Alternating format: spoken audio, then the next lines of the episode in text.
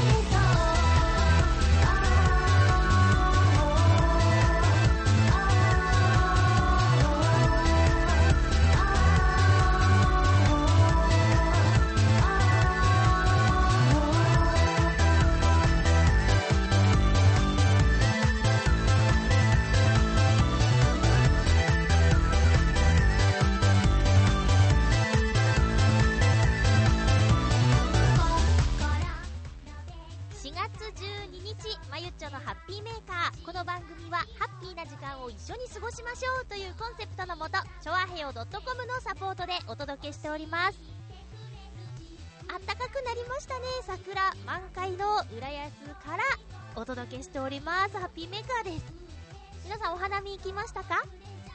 私は先週えーとお花見してきました。まさに花を見るという感じのお花見だったんですけどもそのお話はまた後でたっぷりとさせていただきます。えー、っとこれを収録しているのはですね4月の11日今午後4時を回ったところなんですけれどもえー、っと昼過ぎからナレーションのお仕事に行ってきてその帰りですねちょうど帰り道えー14時46分を迎えたんですけれどもこの時間にみんなで黙祷をしましょうというメールがですね浦安の広報の方から届きましてまあそのメールを見る前から今日はあの日から1ヶ月経つんだなっていうのは、まあ、ニュースを見たりだとか日にちもね、えー見て感じていたんですけれども外出先でしたが一人で黙祷しました。えっ、と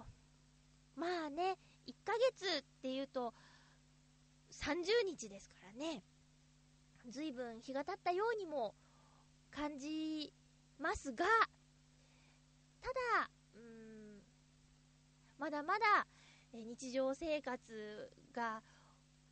私もでですけど遅れてない状況。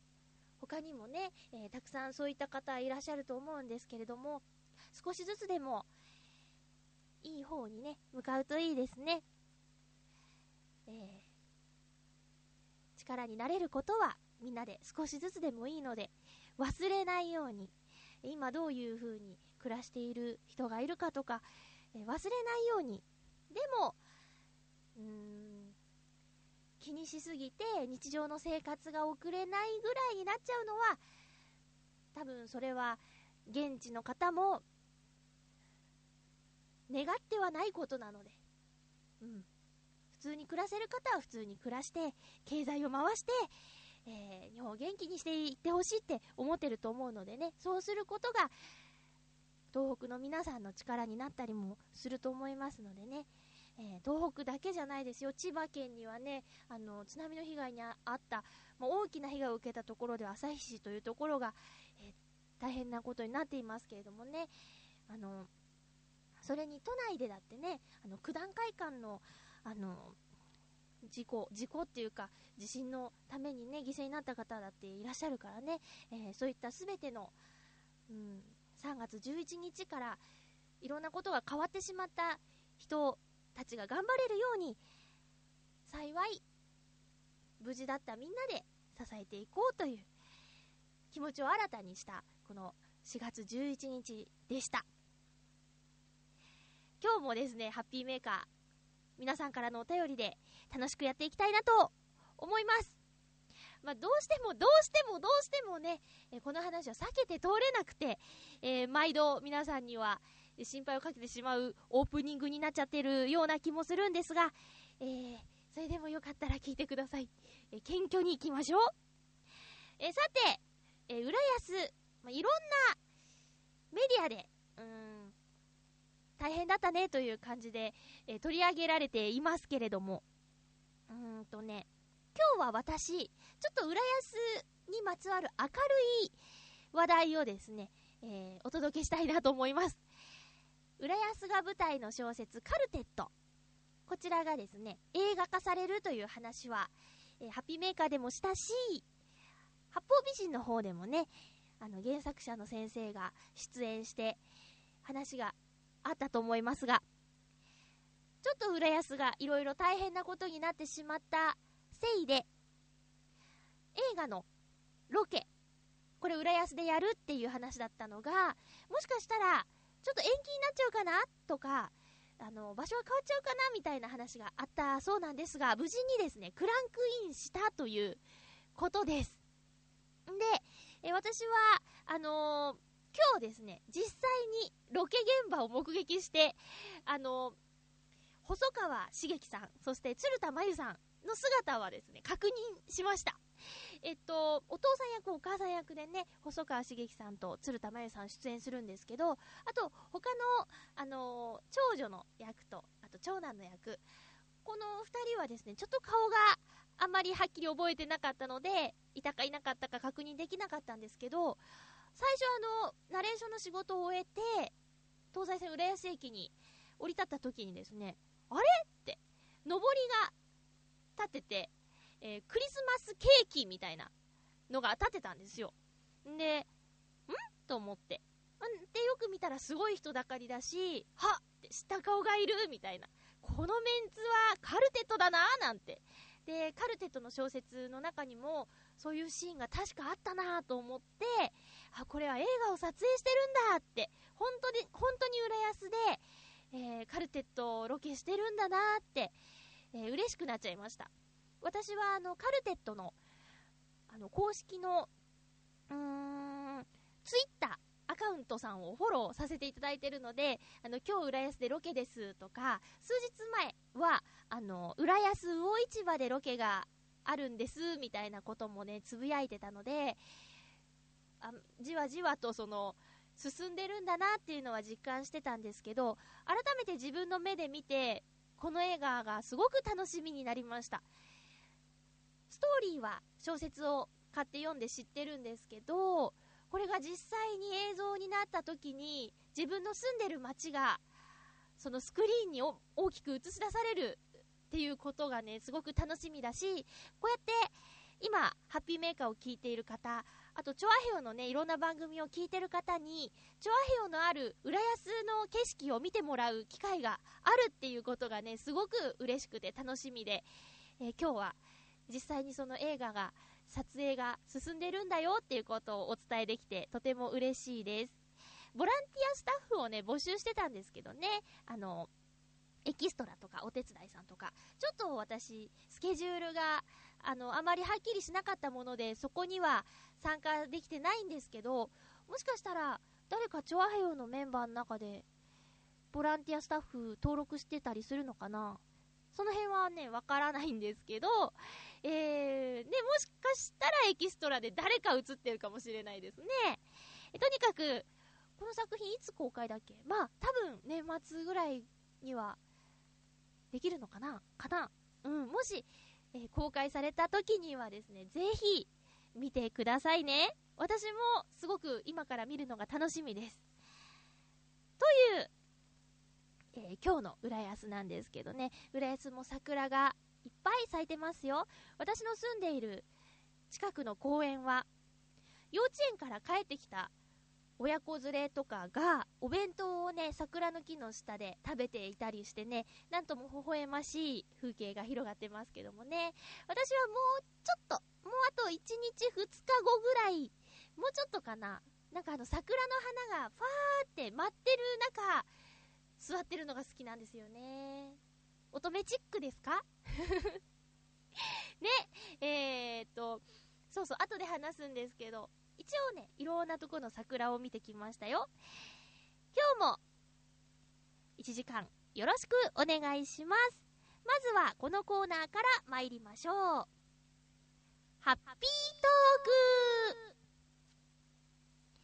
今日のハッピートークのテーマは、新〇〇新と聞いて何が思い浮かびますか？ということで皆さんからメッセージいただきました。ありがとうございます。まずは、フクロウの騎士さんです。ありがとうございます。まゆちょさん皆様ハッピー、ハッピー真と聞いて思いつくものについて、最近は何も目新しいことがないので思いつきません。笑い。最初に思いついたのが、新宿と新橋だったぐらいです。あの、山手線とかの駅の名前です。あ、これぐらいはね、えー東京に住んでない人でもわかるかな？えーと、いや、目新しいことがないだなんてことはありえませんね。私たちは生きている間、一日として同じ日を生きることはないはずですから、なんて考えてみて少し気を紛らわせてみました。それでは、ということで、ありがとうございます。思いついたのが新宿、新橋。新、新高円寺とかあったっけ？あとなんだ？新、新、浦安。えっと、地名に新つくとか結構ありますよね。えーと、そうですよ。あのね、新、新、新しいものは、自動販売機とか、ちょっと見てみると、もう目まぐるしいですね。商品がね。うん。とか。でも、新宿とか、新橋はあんま行かないですけど、新宿って、もうお店がくるくる変わりませんか？ねあともう街並み自体がさ、変わっちゃったり。うん。なんか、前の稽古場があったとこもね、ずいぶん変わっちゃってたもんな。びっくりしたんですよ。この間あの、陽一郎さんの、この間って言ってもずいぶん前ですね。陽一郎さんのライブに、高野屋、新宿の高野屋さんっていうところに行った時に、稽古場が近くにあったんですけど、なんかね、あれ確かこの道歩いてたのになーっていうところが変わっちゃってて、お店とか。うん。懐かしいっていうよりも、あれ？なんか悲しいっていうか、寂しいっていうか、もう、まあ、10年ぐらい経ってるんでね、そういうのもあるんですけど、そういう気持ちになりました。うん。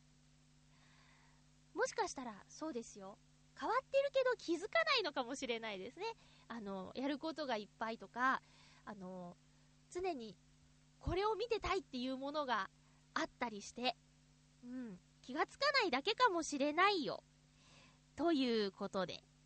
えー、フクロウのキスさん、ありがとうございます。さて、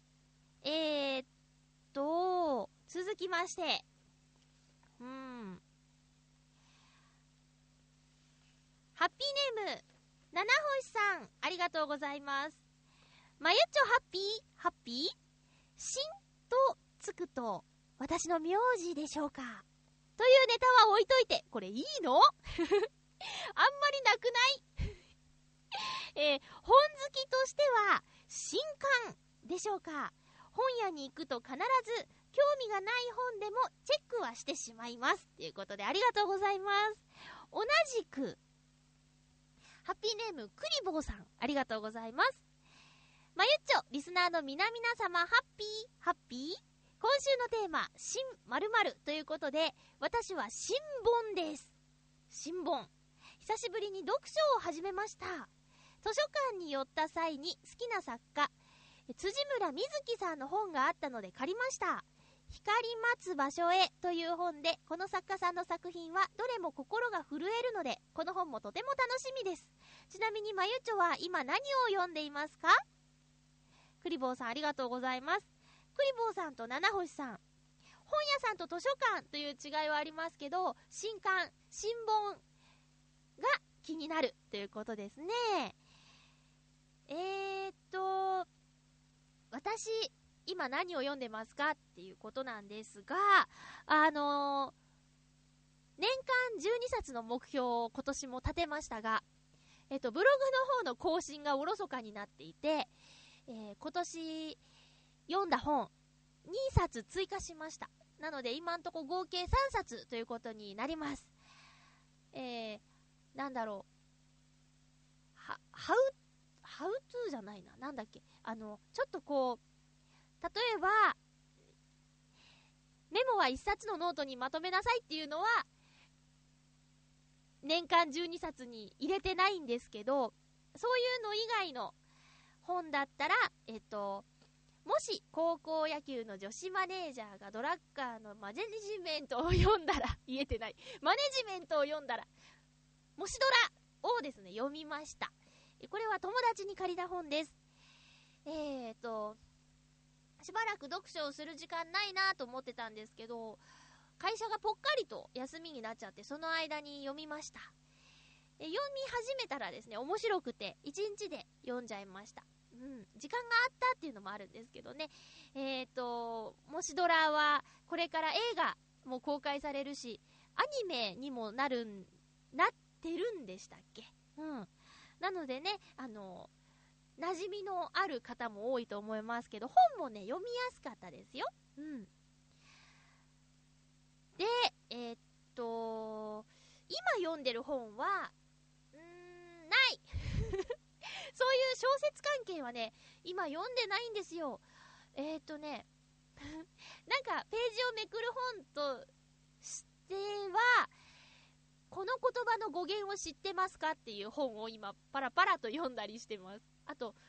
なんだっけそういう言葉関係のやつ。だから小説は今読んでないんですよね。ちょっとね、図書館が閉まったまんまになっちゃってて、それもあるんですよ。で、本屋さんに行くと、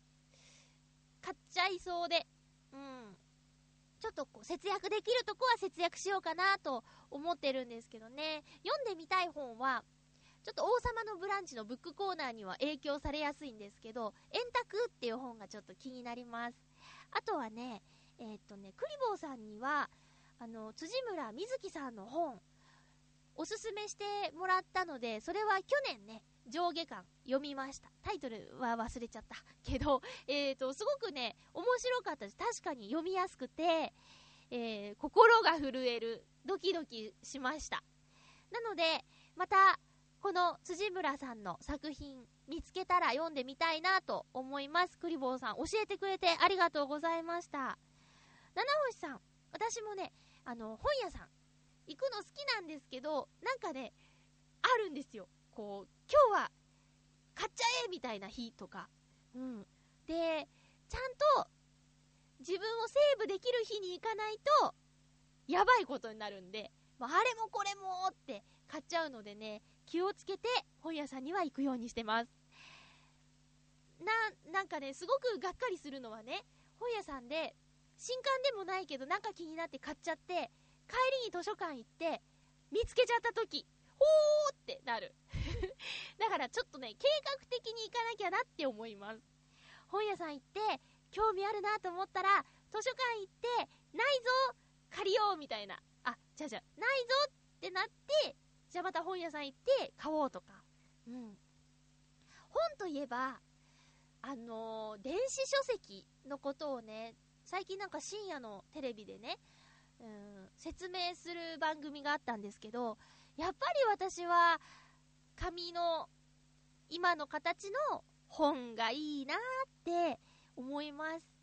こう、ページをめくる感覚とか、あと、あの、こんだけ読んだっていう達成感とか、なんかそういう、匂いもありますよね。紙の匂いとか。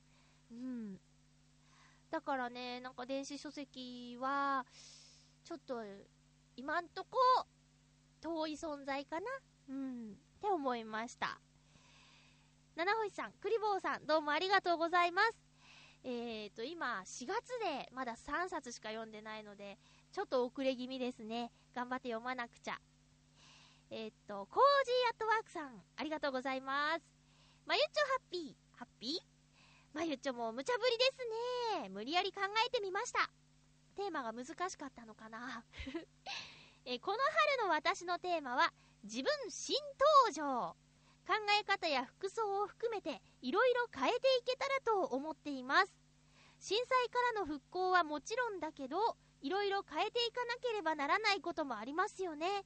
あ、でもまゆちょには今の素敵なまゆちょのままでいてほしいです。笑い。笑い？では、ということで、ありがとうございます。まあ、笑いがついてたのがね、ちょっと気になるんですけどね。まあ、いっか。えーっと、自分新登場。これね、私、毎年のように、春とか、新年とか、うん、考えることなんですよ。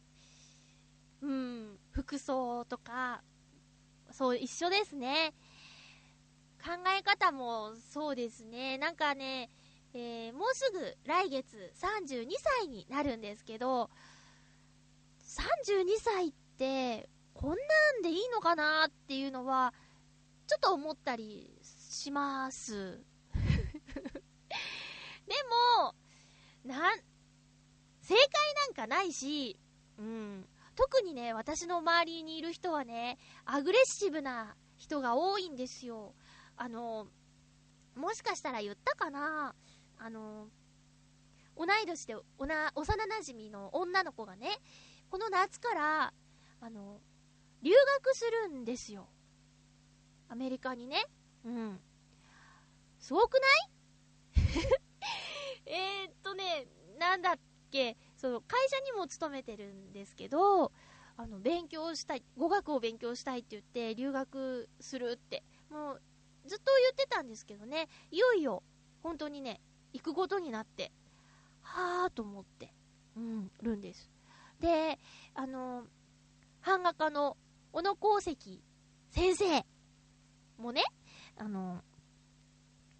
海外で勉強してみたいなみたいなことを言ってて、そのお友達と一緒にお酒を飲んでた時に、二人、とってもその留学の話で盛り上がってたので、私はこの二人が、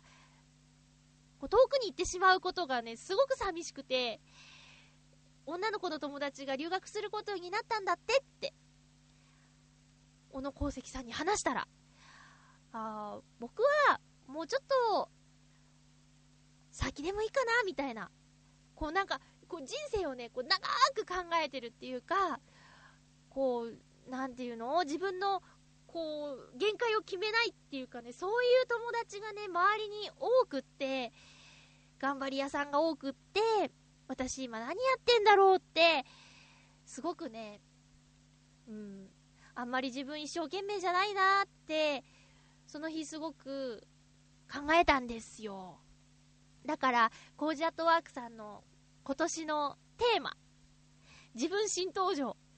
自分新登場私もやりたいなって、こう、改めて自分が何をしたいのかとか、どこに行きたいのかとかっていうのを考えなきゃいけないと思いました。そう思っちゃう出来事がね、立て続けにあって、思っちゃう出来事の一つには、あの、映画を見てそう思ったっていうのもあるんですけどね。ディズニーの映画の塔の上のラプンツェルをね、やっと見ることができたんですよ。舞浜のシネマエクスピアリに行ったんですけど、もうその映画で何が言いたいのかとか、何を伝えてるのかっていうことの中に、人を動かす力ってやっぱり夢？うん。どうなりたいか、どうしたいかっていう思い描くもの。それによって、今の自分がどう動けばいいのかっていうのが変わってくるんだなっていうのをね、見て感じたんですよね。うん。で、私は今、ぼんやり生きてるなと思って、いかんと思って。だから、考え方や服装を含めて、いろいろね、挑戦していけたらなって思います。だって、かっこ笑いだもんそのままでいいよって、びっくりマークじゃないもんな。うん。自分でもそう思うんだよね。うん。ありがとうございました。だらだら喋っちゃった。えーっと、続きまして、281028さん、ありがとうございます。まゆちょハッピー、ハッピー私が新と聞いて思いつくものは新入社員です。というのは、私は今、勤め先の新入社員教育の仕事をしている真っ最中だからなのです。ここ10日間ほどの間に、高卒から大学院卒までの新入社員30名弱に対して、職場見学の引率などをするとともに、ビジネスマナーなどに関する講義を延べで8時間ほど受け持ちました。講義を担当する時期がようやく終わったところなのですが足腰を中心に疲れが溜まってしまったので今日は朝から整体院でマッサージをしてもらいました笑い。若い人たちとの真剣勝負はとても疲れますが楽しくもありますということです。ありがとうございます。新人教育担当なんですね。しかも高卒から大学院卒までって言ったらかなりの年齢幅がありますよね。うんでもどうなんだろうみんな真剣そのものなのかなだって大変な就職活動を乗り越えてきた精鋭たちですよ。ね。だから、これからの、この会社の社会人としての日々に胸膨らませた人たちなのかな疲れちゃうっていうことは、大変なこともたくさんあるのかもしれないですね。整体院でマッサージ もう実際、こう、実労として体に現れちゃってるんだ。痛いとかが。うーん。でも、前、なんか、新人教育の話って、前にもしていただいた気がするんですけど、毎年そういう出会いがあるお仕事をしてるんですかね、281028さんは。ね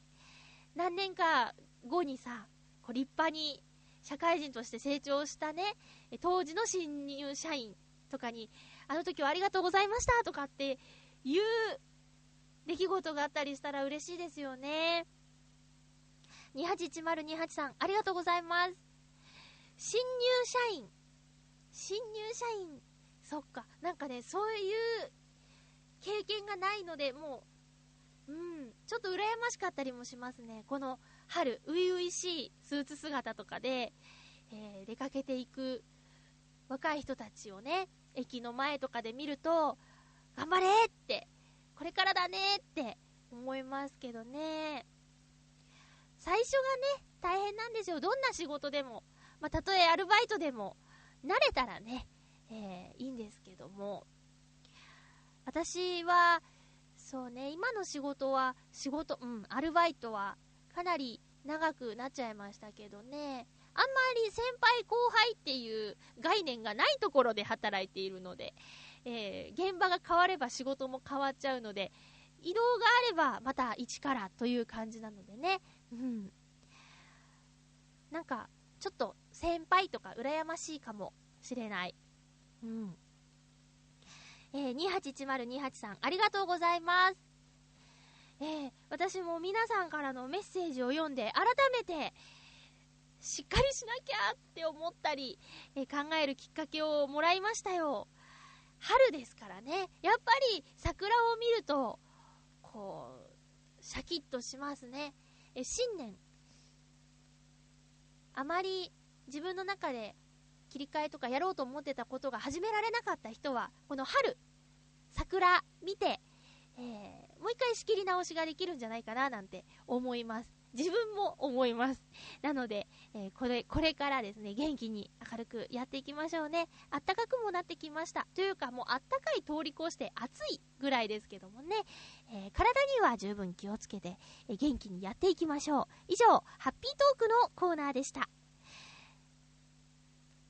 続きましては、こちらです。ズームアップ桜見てきました。お花見2011ということでね、えー、私、都内の桜、いろいろ見てきたので、お話ししたいと思います。えっ、ー、とね、木曜日かな？木曜日にですね、あのー、一日乗車券、東京メトロの一日乗車券を買ってですね、えー、都内のいろんな桜を見てきましたよ。一日乗車券って710円で、えー、東京メトロ1日乗り降り自由っていうね、とってもお得な券なんで、これはおすすめなんですけれども、まず、うんとね、定番の九段下、千鳥ヶ淵の桜を見に行こうということでね、行ってきました。あのー、お花見はね、何ですかね、うーん、自粛するようにみたいな感じで言われてましたけど、あのそのせいで屋台とか、あと、提灯夜のライトアップ、これらはね、なかったんですけど、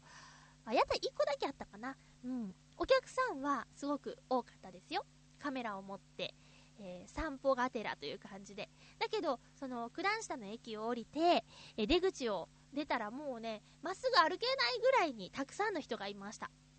で、出口を出てすぐ写真を撮って、ツイッターにアップしたんですけど、千鳥ヶ淵じゃなくて、そこは牛ヶ淵ですよってこうね、え訂正されてしまいましてね、え写真1枚でよくわかるな、すごいなと思ったんですけど、あのちょっと間違った情報をね、流してしまいました。だけど、千鳥ヶ淵っていう出口を出たから、そこが千鳥ヶ淵って思っちゃったんだよね。えーでも、そこは実際は千鳥ヶ淵というのではなかった。残念。うん。でも知らずにね、ここ千鳥ヶ淵だって思って撮ってる人結構いると思いますよ。うんうん。えー、そんなこんなで、やっぱりね、あの、名所と言われるだけあって、桜の木の数がね、すごかったです。で、うんとね、確かこの、先週木曜日は、都内で桜の満開宣言がされた日だったんですけど、でも、木によっては全然のところもありましたね。まだそんな満開っていう感じでもなかったよ。うん。えーそして、えーその後はね、うんと、一緒に行った友達が、おすすめのお店があるよっていうことで、神田に行きました。でね、神田はね、特に桜の並木があるよとか、そういうんじゃなくて、あの、お茶？桜のお茶があるよっていうことで、あの、なんていうの？本当に茶店みたいなところに連れてってもらいました。名前はね、えー竹村さんっていうお店なんですけど、ここは、なんかね、仮面ライダーの、なんだっけ、響？き仮面ライダー響きの、えー、アジトのロケ地だったんだって。で、一時はその、仮面ライダーのファンの方ですごく賑わってたお店らしいですけど、まあ、今は落ち着いたもので、あの、若いそういう仮面ライダー世代の人っていうんじゃなくて、お茶飲みに来ましたみたいな、落ち着いたお客さんが多かったですね。で、この神田の竹村さんでは、揚げまんじゅうが、桜のお茶と合わせて人気だそうです。私も揚げまんじゅういただいたんですけど、あんこが美味しいんだな。うん。あの、皮は、ま、おまんじゅうの皮はとても薄いんですけど、あんこが程よい甘さなので、えー甘くて食べにくいとかそういうことはなかったです。すごく美味しかったです。揚げたて熱々なので食べるときは気をつけてくださいね。一緒に行った人はクリームあんみつを食べてましたけどね。これもね、すごく美味しそうでしたよ。黒蜜かけて食べる感じ。で、その後ね、上野に行きました。上野公園。うん。で、もうちょっとね、早く出かけてたら、パンダも見に行きたかったんですけど、この日はもう、そんなにね、えー、早くなくて。もうこの時点で4時とかだったかな。だから、パンダを見るのは最初から諦めて、えー上野公園の方へ歩いて行ったんですけど、すごい人だかりだったんですよ。で、あ、こんなに、この時間でもパンダにこんなに並んでるのかと思ったら、えちょうどね、都知事選挙に立候補していた渡辺美樹さんがね、今回残念だったですけどね、えー演説をしているところでした。で、宝田明さんという俳優の方がね、応援演説をしてました。で、私、宝田明さんといえばなんですけど、東京ディズニーランドの中にカントリーベアシアターっていうところがあって、その中で、あの、クマが喋るんですけど、このクマの声を宝田明さんがやっているっていうので興奮してました。うん。お姿を見たことはあまりなかったんですけど、ああのクマの声の宝田明さんだって言って興奮してましたね。うん。まあまあ、都知事選挙は、えー石原さんが4戦目ということで、78歳なんでしょ？すごいよね。えーギリギリ東京都民じゃないので、浦安市民なので投票権はなかったんですけど、石原さんかーっていう感じですね。うん。やっぱり根強い人気なんですね。投票率はかなり低かったようですけど、もうちょっとみんな選挙行こうね。ねえ、あれ？脱線しちゃいましたね。で、えっ、と、上野の桜は、ほとんど、散っちゃってたんだ、私が見たところは。うん。えー、あとはね、その後ね、えっ、と、どこに行ったんだっけ？あ、恵比寿に行ったんだ。あんまりなんか、桜の名所って感じじゃなかったですけど、あの、恵比寿にはね、見たい桜があったんです。これは名所というか、自分は、私は、恵比寿という街がすごく好きなんですけど、その中にも、あの、とてもいい感じの桜があって、それはね、恵比寿神社の近くにあるんですけどね。ここの桜がとても綺麗なんですよ。で、ライトアップとか、もういろんなところで中止になってるでしょ？節電対策で。なんですけど、あの、ちょうど街灯がね、そばにあって、夜桜も綺麗な桜が恵比寿にあるんですよ。私のとても大好きな、私はうどんかそばかって言ったら断然うどん派なんですけど、そんな私もここのおそばは大好きという七木っていうお店があるんですけどね。その七木のそばにある大きな桜の木がちょうど夜見ると綺麗でね。うん。で、すぐそばに恵比寿神社があって、恵比寿神社の桜も大きくて、もう街のど真ん中でこんな綺麗な桜を見られるのかっていうような、えー桜の木が見れるんですよね。なので、ここはとてもおすすめです。はい。そして、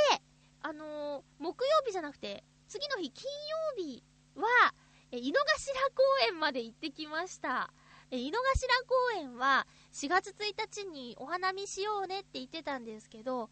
あの中止になってた会場なんですけどね。えーこの井の頭公園といえば、毎年、ちょっとマナーが悪いんじゃないのっていう感じの報道のされ方をする場所なんですけどね、えー今年はやっぱりね、人が少なかったです。桜はもう満開だったのに、いつもならもう足の踏み場もないぐらい、自分の友達の場所に戻るのにすいません、すいませんって言いながら、えーブルーシートの間をね、ちょっと踏んじゃいもしながら行かなきゃいけないぐらいぎっしりと人がいるのに、今年はね、全然、もう、ほとんど、うん、ベンチで足りるかなぐらいな感じ。もちろんシートを引いて楽しんでる人もいたんですけど、でも、バカ騒ぎしてるような人はいなかったし、まあ、毎年これぐらいが近所のね、人にとってもいいんじゃないかなって思えるような井の頭公園でした。うん。で、私もお友達とね、ふらーっと一周歩いて、その後、ちょっとなんか、可愛い豚まん、あの、豚の形のやつがあって、豚まんがね。で、これはね、中はね、あんこが入ってんだろうと思って買ったら、あの、豚まんだったって。あんこじゃなかった。肉が入ってたよっていうやつをベンチで食べながらですね、あー、なんかこう、のどかだねーなんて言いながら、友達といろんな話をしして、えーちょうど夕方だったんですけど、夕日がこう、桜にパーって当たってるその、こう、色の感じがね、またいいねって言って、えーこういうお花見もいいなと思いました。私は、こう、アルコールを飲むと顔が赤くなっちゃうので、そういうの抜きで、ちゃんともう桜を見ましょうっていうお花見ができて、すごく満足しました。今年のお花見。あとね、えーまだやってないことといえば、浦安の市内で、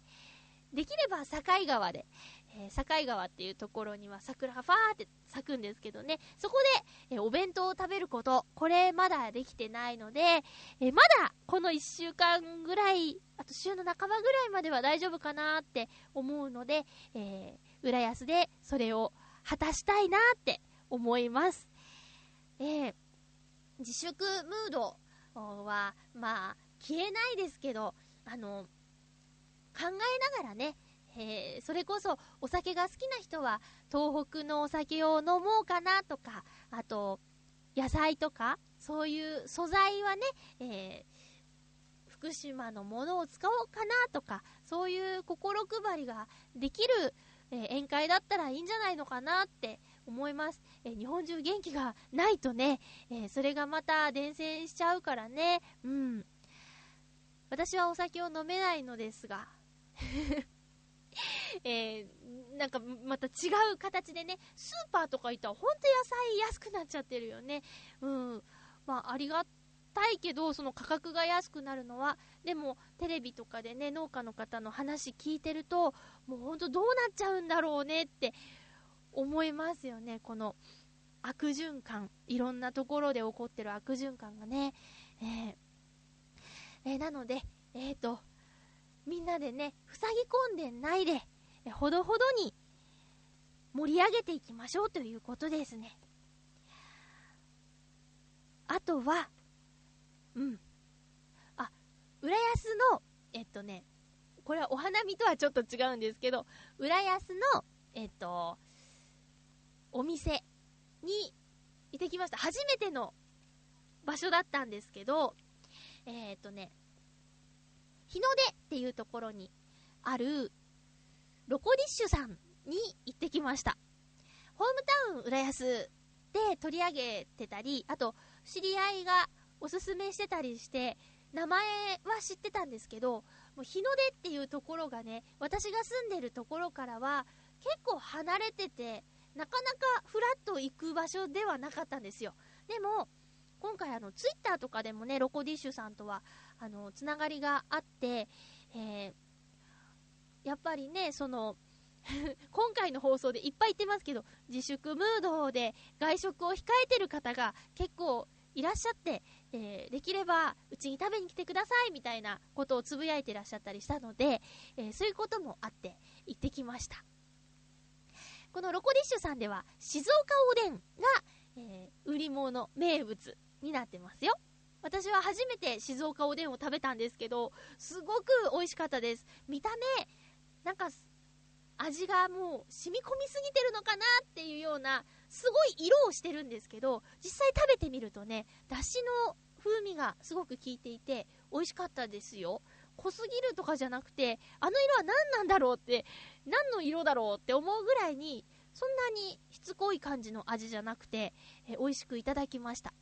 あとはお店の雰囲気がすごくいいのと、店長さんかな、京さんという方がね、とっても美しい、うん、すごく綺麗な方が店長さんなんですよ。私が行った時にはランチタイムだったんですけど、あの、幼稚園か小学校の入学式だったのかな、お子さん連れの、えー、3家族が来ててね、すごく賑やかでした。また遊びに行きたいなと思います。えー、ロコディッシュさん、おすすめですよ。あとは、えっとね、えー週末はまた番屋さんに行ってきてしまいました。番屋さんに行くと、あ、どうもどうもって、あの、迎えてくれるのでね、えーお酒を飲むお店としてはすごく安心してお邪魔できる場所なんですね。あとはね、番屋の店長のくまさんがツイッターをやっているので、あー桜見てきたんですねって、私の出かけてきたところがね、えー筒抜けということになってます。楽しいですね、それも話が弾んで楽しいなと思いました。えー、ということで、今年のお花見、ズームアップのコーナーでした。メールいただいてるのでご紹介していきましょう。なんかちょっと、とっちらかっちゃってる？すいませんね。えーっと、はい。コージアットワークさんから2通いただいています。まゆちょハッピー、ハッピー？外食とまゆちょの悩みを一気に解決する方法を考えてみました。それは、じゃーんまゆちょミニトークライブ in 美味しい食べ物屋さん え美味しいものを食べながらまゆちょの生トークを聞く会を開けば、ごく自然に外食ですよ。え世の中に自粛ムードが蔓延しかけています。でもね、復興にはたくさんのお金がいるし、そのためには国内経済を回していくことが必要です。外で美味しいご飯が食べられることも生かされていることの証だと考え、感謝しながら楽しんでみてはいかがでしょう。では、ということでありがとうございます。うん。トークライブ？トークライブって？いやー、おいし、美味しい食べ物が美味しくなくなっちゃいますよ、そんな。ねなんか、ね、そうね。私はもう、うーん、なんだろう。この一週間、先週一週間は、なるべく外食するようにしてみました。えっ、と、そうね、浦安のお店にも行ったし、あと、恵比寿でね、ずっと気になってたお店にも行きましたよ。ブラックハウズっていうね、えーテレビとかでも何度か、えー放送されてるの見たことあるんですけど、黒毛和牛100%のハンバーガーのお店に行ってしまいましたよ。うん。なんか、そう、店員さんがね、あのー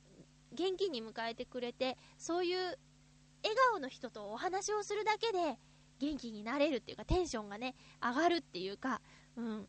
また頑張ろうっていう気持ちになれるからね、一人で部屋にこもってることほど元気がなくなっちゃうことはないと思いますよ。うん。出かけてって、まあ、こんにちはっていうだけでも、最近もう、というかもう何年もお世話になってるので、駐輪場のおじさんの顔を見るとほっとしたりするんですよね。こんにちはとか。うん。大体あの夜勤明けで、えー駐輪場へ取りに行くんですけど、そしたらおじさんに行ってらっしゃいって言われるんですよね。なかなかあの夜中働いてるっていう話まではしてなくて、行ってらっしゃいって言われちゃうんですけどね。えーそうやって、えっ、と、自分以外の人と会話をする機会を持つこと、これもね、元気でいられることの一つのいいことだと思いますけどもね。はい。コージアットワークさんもおっしゃってるように、国内経済を回していくこと。大事ですよ。本当に大事ですよ。例えば、その、じゃあ、えお店に行くことをやめましょう。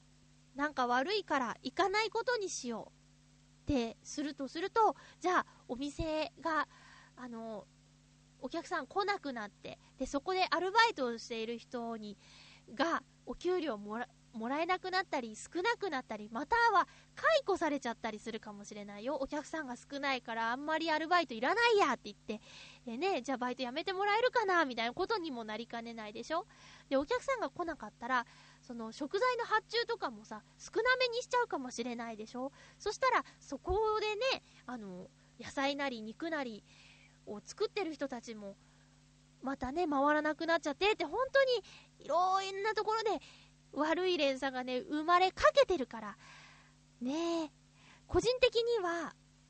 あの、浦安だったらね、ほら、東京ディズニーランド、東京ディズニーシーが、未だにね、この、えっ、と、4月11日現在、えー、止まったままでしょ？で、私は3月11日に東京ディズニーランドの中で地震にあったけど、あれからもうずっとで丸1ヶ月だもん。東京ディズニーランドがオープンしてから今まで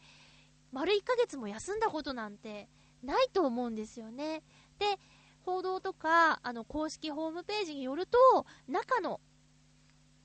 影響、中は壊れてないよっていうことじゃないですか。うん。で、私はあの、バスでね、外回りをぐるーって、12番のバスで、浦安の方ならわかる、12番のバスでぐるーっと外を回った時に、駐車場はね、やっぱりあの、すごい液状化しちゃったんで、まだ、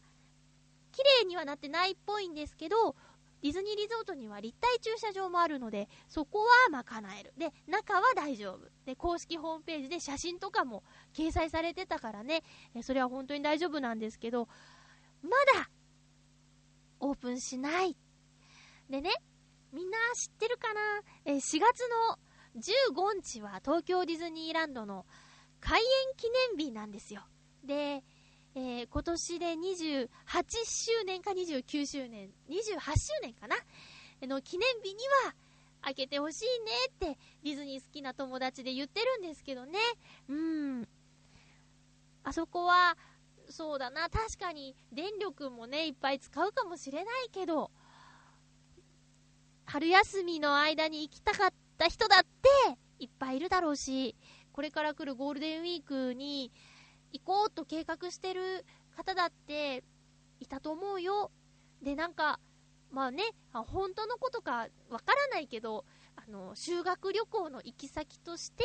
東京ディズニーリゾートってしてたのを変更した学校もあるそうなんですよ。で、私は岡山の高校に通ってて、えその高校は東京ディズニーランドに、えー修学旅行の行き先のコースがあったのでね、えーその時は同じ同級生の中には初めてディズニーランドに行けるんだってすごく喜んでた人だっていたからね、地方の子だったら、その修学旅行が初めてのディズニーランドっていう人だっていただろうに、それが変更になっちゃうっていうのは、なんかね、かわいそうだし悲しいよね。うん。しかもね、東京ディズニーシーは今年の9月4日で10周年で、その10周年をお祝いするために4月の後半からイベントをするって、大々的にイベントをするって言ってたんだけどね、こんなふに長くお休みすることになるとはみんな思ってなかったよね。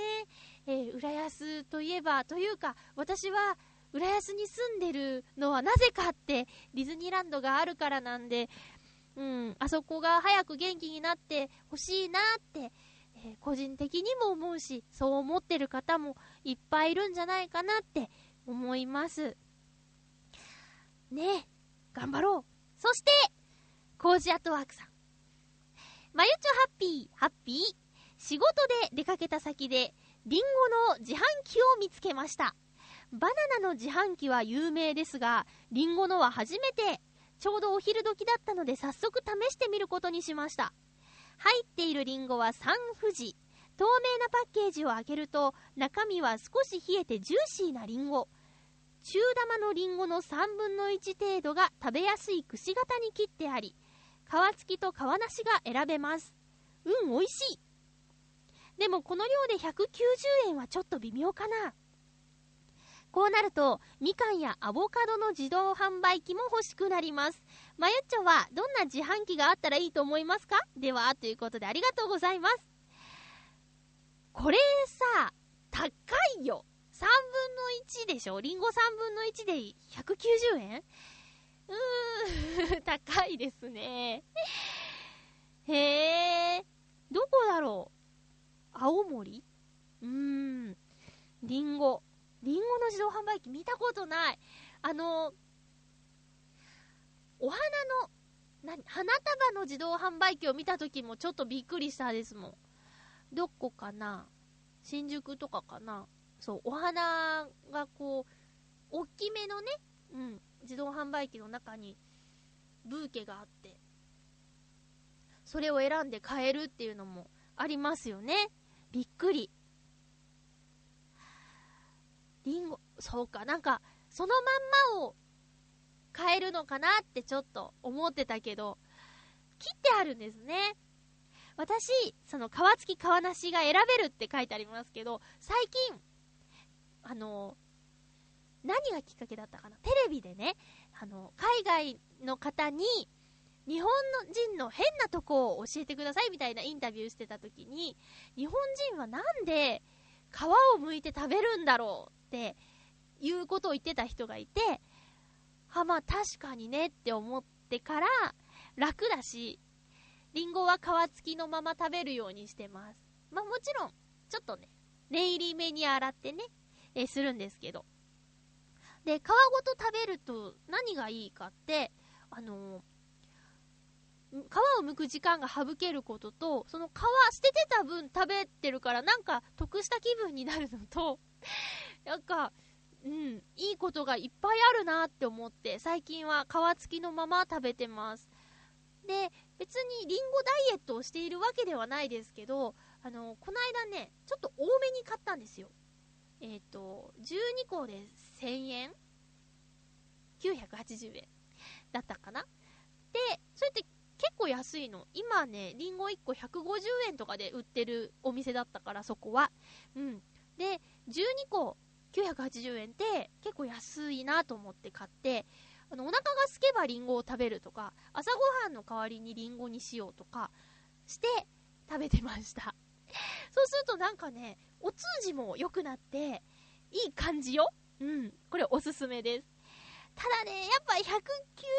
円は高いね。これね。どんな自動販売機があったらいいですか？そうだななんか、ガコンってなった時に傷つけてほしくないから、あとは、な、なんかこう、大、頑丈そうなやつかな えー、切ってあるパインとか？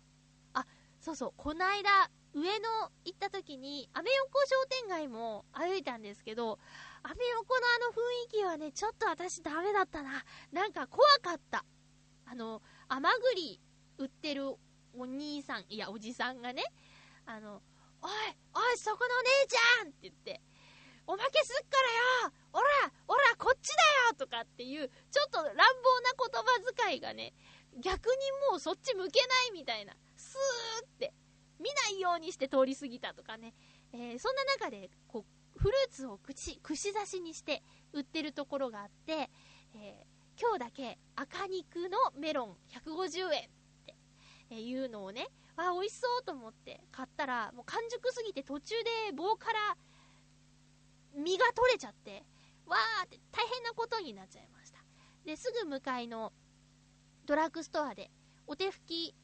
ウェットティッシュを買ってしまうというね、えーナイス連携プレーみたいな 感じで、えー美味しくいただきました。うん、大変な事態にはなりましたけどね。えーなので、切ってあれば、メロンとかも嬉しいですよね。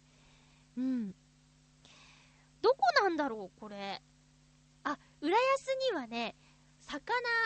釣り道具屋さんの外には、魚の餌って言って、釣りの餌って言って、ミミズとかいう自動販売機あるよ。まあ、押す勇気はないけどね。今度ちょっと、まだあるかな写真撮って、ね、アップとかしたら、あ、本当だってなるよね。それ変わった自動販売機になるなと思いました。ゴージャットワークさん、ありがとうございます。なんか今日は、ベラベラ、つらつら喋っちゃった感じですね。え次回の予告です。次回は4月19日の週、放送です。収録は4月17日にしたいと思います。